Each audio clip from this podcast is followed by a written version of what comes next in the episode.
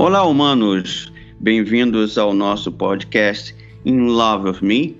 Hoje é nosso segundo episódio. Nós vamos falar da história e do impacto da música Goodbye Yellow Brick Road é, do Elton John. Eu queria convidar para participar desse, desse nosso segundo episódio, entrar aqui na nossa história junto com a gente, a minha amada humana é, Carla Andrade, do Rio de Janeiro. Olá, Marco, meu humano favorito. Olá, humanos ouvintes. Como é que estão? Muito feliz com essa escolha e vamos celebrar Elton John, um dos grandes monstros da música, né? Isso. É, o, o, ano, a gente vai começar a situar a música no ano 1973. É, é um ano muito, muito longe do que nós estamos agora, então é, muita gente que está ouvindo não viveu, nasceu depois, é, mas é uma música que vem tocando com tantas interpretações, tanto cover, tanta, né, tanta e hoje esse ano, né, ano passado teve o, o filme do Elton John e que essa música foi um dos carros-chefes, né, do, do um carro-chefe do filme e emocionou muita gente. Você viu o filme, Carla? Eu assisti, me emocionei, chorei, fiquei muito feliz com a, a interpretação do ator. Ele deu vida é, ao Elton de uma maneira muito especial. Ele mereceu esse, esse, esse trabalho de dedicação do rapaz. Foi é, muito bonito. E é impossível falar do, do Goodbye Yellow Brick Road sem falar no, no autor da, da letra e da maioria das letras da, das músicas bem-sucedidas da carreira do Elton, que é, é, o grande amigo dele, o Bernie, é, o Bernie Taupin.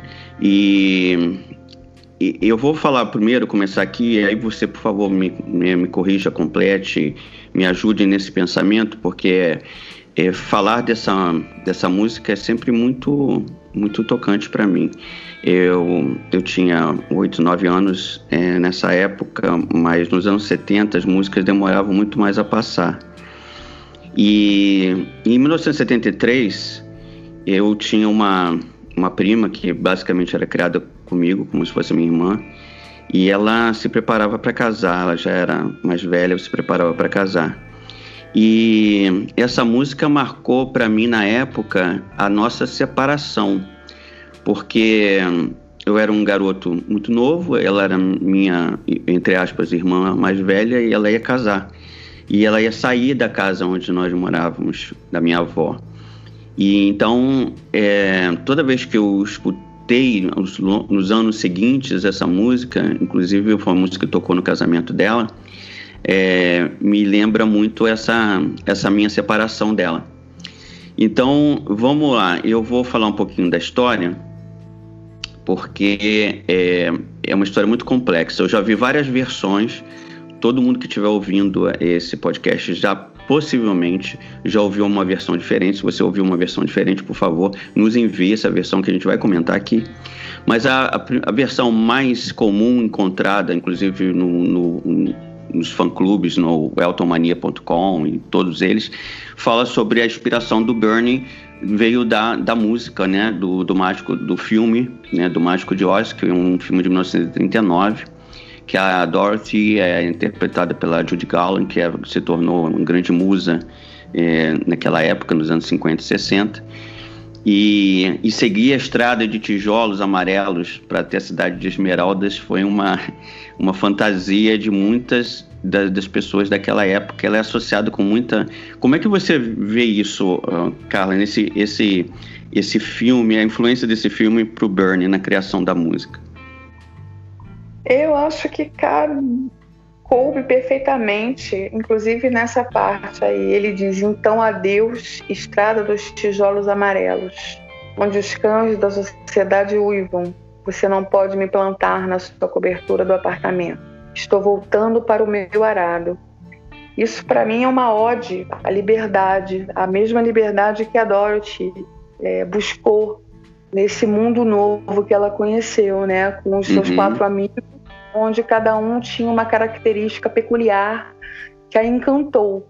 E a história do sapatinho, a história de amor entre eles, a, a parceria, a camaradagem, é, com certeza inspirou bastante o Bernie, que tentou salvar o Elton depois, né, uhum. né? Da, o Elton estava do estrelato. É, então, o Bernie e ele foram é, são originários de uma cidade é, chamada é uma cidade do interior da Inglaterra, fica mais ou menos uns 15 quilômetros, é, é Lincolnshire. Fica uns 14 a 19 quilômetros de Londres, então é uma área rural. A referência que ele faz na letra ao voltar para o meu arado, é, voltar para o meu campo, é, é, se refere ao círculo que ele e o Elton começaram a frequentar depois que o Elton começou a fazer muito sucesso, devido à letra dele também, de outras letras, né? E, e o Elton entrou naquela, né, de, de fama, de dinheiro, de viver em Londres, cidades muito grandes, que eles eram uma espécie de meninos do interior. E essa música que marca um, uma época de separação deles também, de que quando ele tentou é, mostrar para o Elton que as coisas estavam fora de controle. Quem viu o filme sabe do que eu estou falando. Quem não viu, veja, porque é uma, é uma experiência humana impressionante. E o Bernie também, falando com o Elton, ele mostrava o descontentamento dele com a vida surreal que o, o Elton John estava vivendo, né? E ele quis é. dar esse toque. Essa letra foi um presente, né, para ele. Então, a sintonia entre os dois foi muito além da música. Eles tinham um estilo, uma amizade muito forte, né? E o Elton tinha dificuldade em compor. Então, e o Bernie encaixou nisso, né? Tem uma curiosidade: o Bernie enviava essas letras para o Elton pelo correio. E aí o Elton lia as letras, ficava apaixonado e musicava. Então casou a letra e a música de uma maneira muito particular entre os dois, né? Uhum. E essa questão aí, Benny, ele concentrava muito das suas composições em cima da vida dele. Ele era um menino do interior, como você uhum. falou, e que depois veio a, a, viver na cidade grande, mas que ele era bastante incomodado com essa questão do sucesso, dos holofotes excessivos em cima do, do Elton, né? Uhum. Então, é, eu acho que eles tinham uma maneira, eram melodias que, que brincavam, flertavam muito com a melancolia. E o Elton, o Elton John é a melancolia, eles andam de mãos dadas nesse momento aí, nessa fase, né? Essa música, ela também é o, o título do álbum, né? Do álbum lançado, LP, né? O long play, lançado lá em 1973.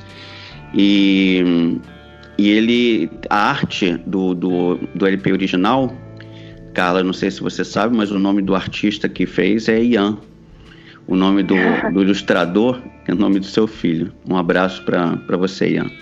É, e, e, o Ian Beck, é, que é o, o autor da, do clássico, é uma capa muito bonita. Quem coleciona, quem gosta de, de, de arte de LP, de long play, de vinil, é, pode dar uma pesquisada no Google que você vai ver como é bonito esse trabalho do Ian.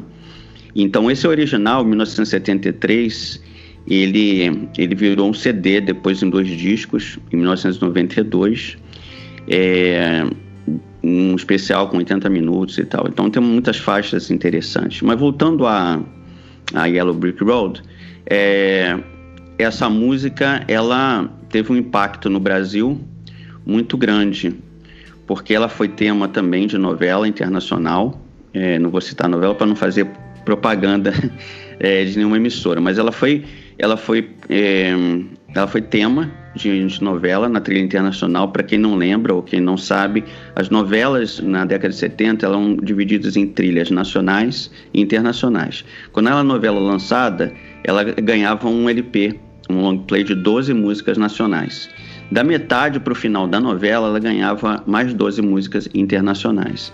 Era editado pela gravadora Som Livre, do Rio de Janeiro, e ela e essas músicas elas basicamente elas eram as, as músicas muito marcantes para a gente que escutava, que comprava o, o, o, álbum e ia para casa. Você tinha uma relação, Carla? Você já teve alguma relação com com alguma música do Elton John que não seja essa, além dessa? O Elton, eu sempre gostei muito do trabalho dele, pela originalidade e voltando à dupla um pouco, é, eu acho que eles tinham. É, essa música em específico é, foi uma espécie de um dossiê dessa dupla, era uma identidade poética que eles tinham. Era muita poesia junta, né? E o Elton é, tinha o jeito de cantar que era se encaixava perfeitamente com aquilo.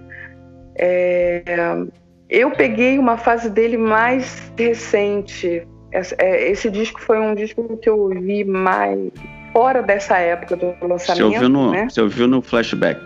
É, eu ouvi depois, né? Mas gostei muito, me identifiquei muito. Eu gostaria de colocar o seguinte: é, é uma, é uma obra-prima esse material. É, eles produziram sete discos, os dois, e esse foi o penúltimo trabalho da, da dupla. E tem uma coisa interessante: eles gravaram um disco duplo em uma semana na França. É, Isso é uma loucura, né? Gravar um. Exatamente, chamado Chateau de Hérouville. Então, imagina uma semana você gravar um disco duplo com tanto lirismo, poesia e emoção mesclados ali. Deve uhum. ter sido uma experiência de vida para eles de extremo valor, sem dúvida nenhuma.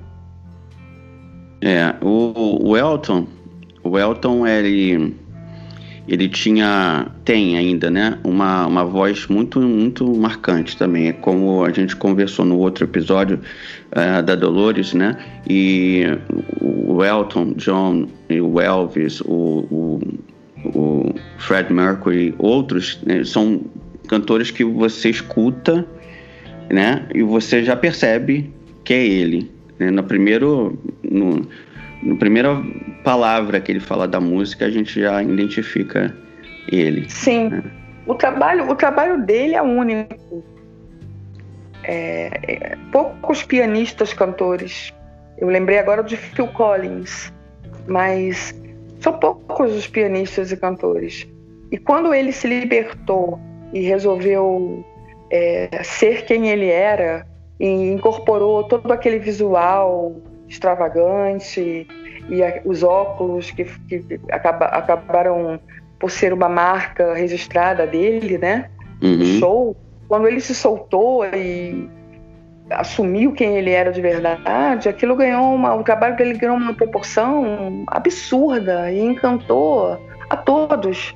Foi uma coisa diferente. Não era uma banda, ele era um cantor que tocava piano divinamente e conseguia passar muita emoção através das suas letras, né? Uhum. Essa música, a meu ver, é uma verdadeira ode à liberdade, é, de uma vida longe dessas imposições que a sociedade moderna impõe para uma pessoa, né? Seja feliz fazendo assim, assim, assim, como se fosse uma receita que funcionasse. E no caso o Elton, é, ele não se encaixava muito dentro dessa receita. Acho que por algum tempo ele até tentou, mas quando ele descobriu que não era por aí o caminho e ele se libertou das amarras, é, aí eu creio que o trabalho dele realmente ganhou o fôlego, a forma esplendorosa que, que marcou a carreira dele eternamente, né? Isso aí, nós vamos agora para o nosso intervalo comercial. Nosso primeiro bloco termina aqui. Daqui a pouquinho, Carla, a gente volta para falar mais da Goodbye Yellow Brick Road e um pouco mais do magnífico e sensacional Elton John. Daqui a pouco a gente volta.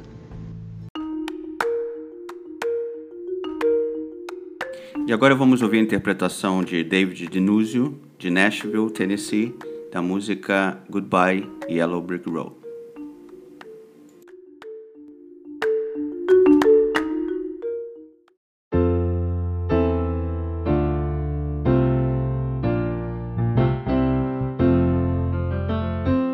Are you gonna come down? When are you going to land? I should have stayed on the farm. I should have listened to my old man. You know you can't hold me forever. I didn't sign up with you. I'm not a prison for your friends to open. Boy's too young to be singing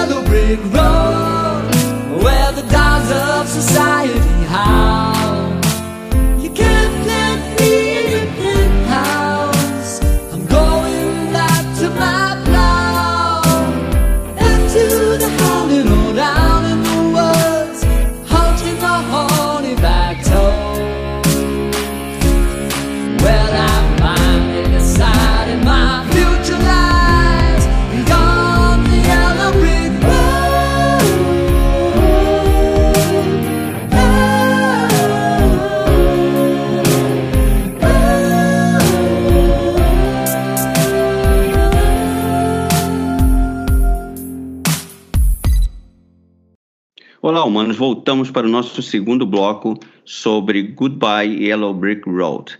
E, Carla, Carla está aí, não está, Carla? Está aqui comigo? E estou aqui com você, Marco, pronta para continuarmos nossa Isso. homenagem. Vamos lá, continuando nossa homenagem. Eu vou contar agora uma outra versão, porque essa versão dos sites, né, em outros lugares, alguns lugares, a maioria dessas versões é sobre o Bernie, né, ter inspirado nesse filme e ter feito uma associação entre a estrada, né, a estrada Yellow, lá de amarelinha, que ia direto para a cidade. Bom, isso aí é- todo mundo já sabe. Mas as associações que são feitas com a música são eh, variadas, variadas. Uma das que eu achei mais interessante, que eu acho que tem a ver com muita gente, que associa a história de muita gente, é, é a história do, da pessoa que tem uma relação com uma outra pessoa que tem poder e dinheiro, e ela não tem. E aí ela vai para a cidade ou vai para a casa dessa pessoa e começa a conviver com um mundo totalmente diferente do mundo dela. E ele tem uma, marcha, uma parte na música que ele fala: olha, você vai me substituir facilmente. Coisa que não era verdade, que o Bernie, na vida do Elton, não era substituído. Ninguém pode ser substituído, principalmente uma pessoa que você ama, não é substituída dessa forma. Mas a pessoa que está naquela condição, ela acha que ela pode ser substituída. E ela acha porque a pessoa que tem dinheiro e poder pode substituí-la a qualquer momento, porque um cara igual a, né, uma pessoa igual a ele vai achar vários, porque vários queriam estar naquela casa, naquele palácio e tal.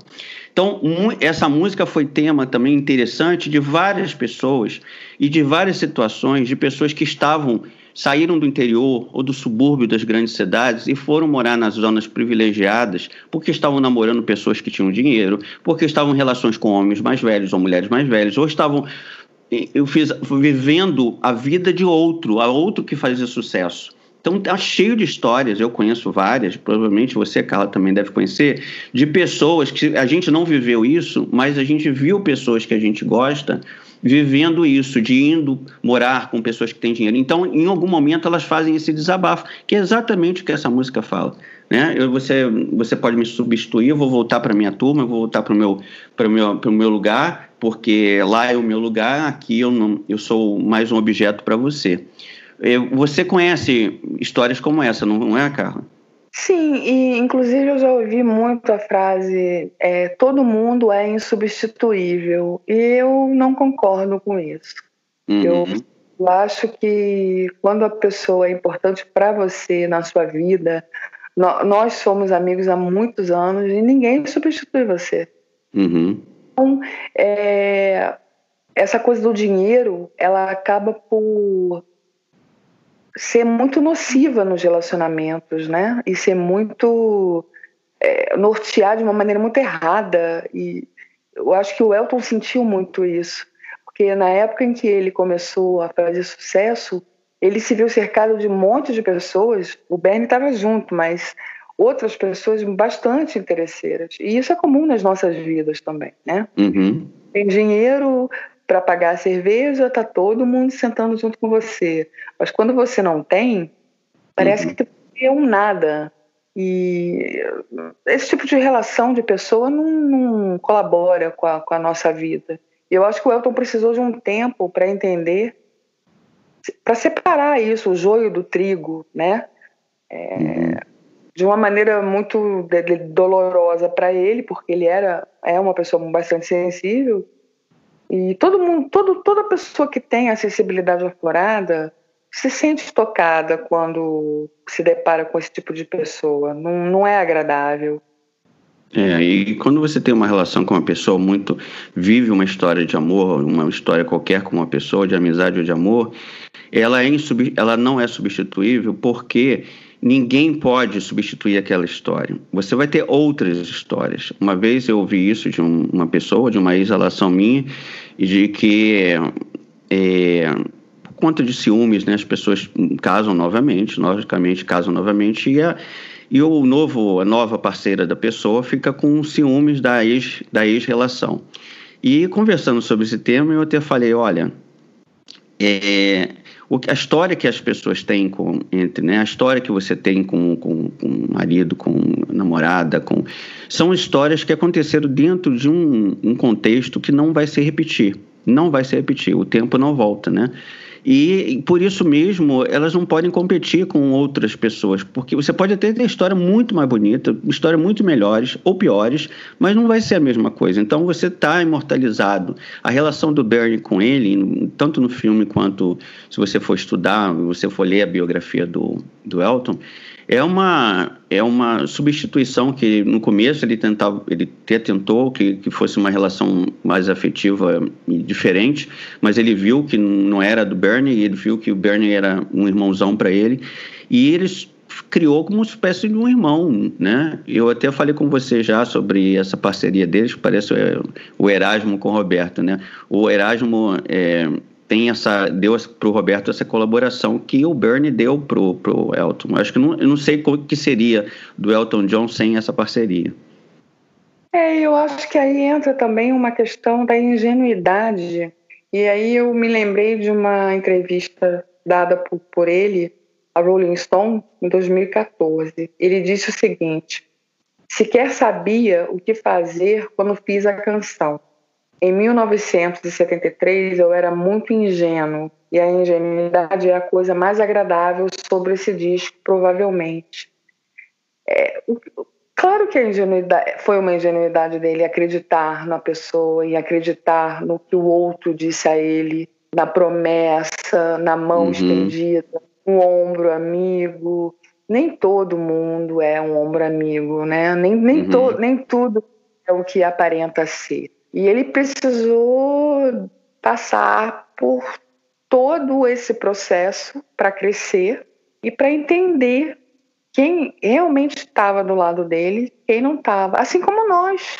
E eu concordo com você. Cada relação tem a sua importância, cada relação tem o seu tem o seu valor na sua vida e te faz crescer, mesmo que ela não tenha sido uma coisa muito positiva, mas assim, ao longo da sua trajetória, você é uma união de todas as pessoas que passaram pela sua vida. De maneira É, uma, positiva não, né?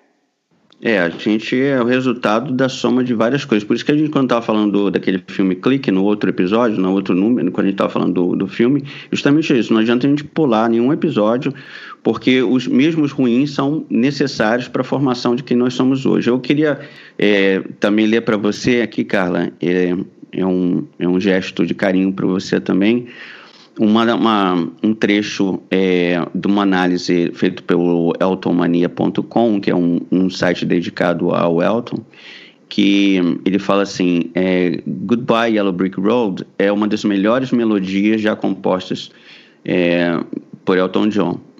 É um strike audiovisual.